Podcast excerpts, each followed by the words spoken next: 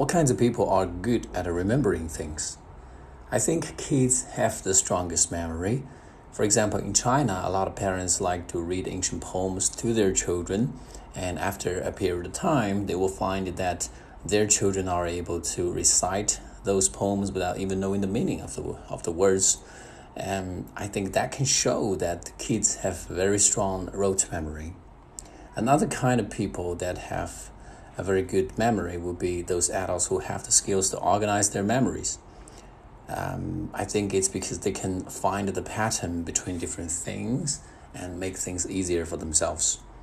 Um, for example, when we learn a new language, such as English, um, we often have to deal with very strong, long words, and oftentimes we just have to do that by repetition. But if we can divide those words into prefixes, roots, and suffixes, our vocabulary can grow exponentially. We can acquire hundreds of words in one day. So um, I think it's very important for people to find the right approach to do something.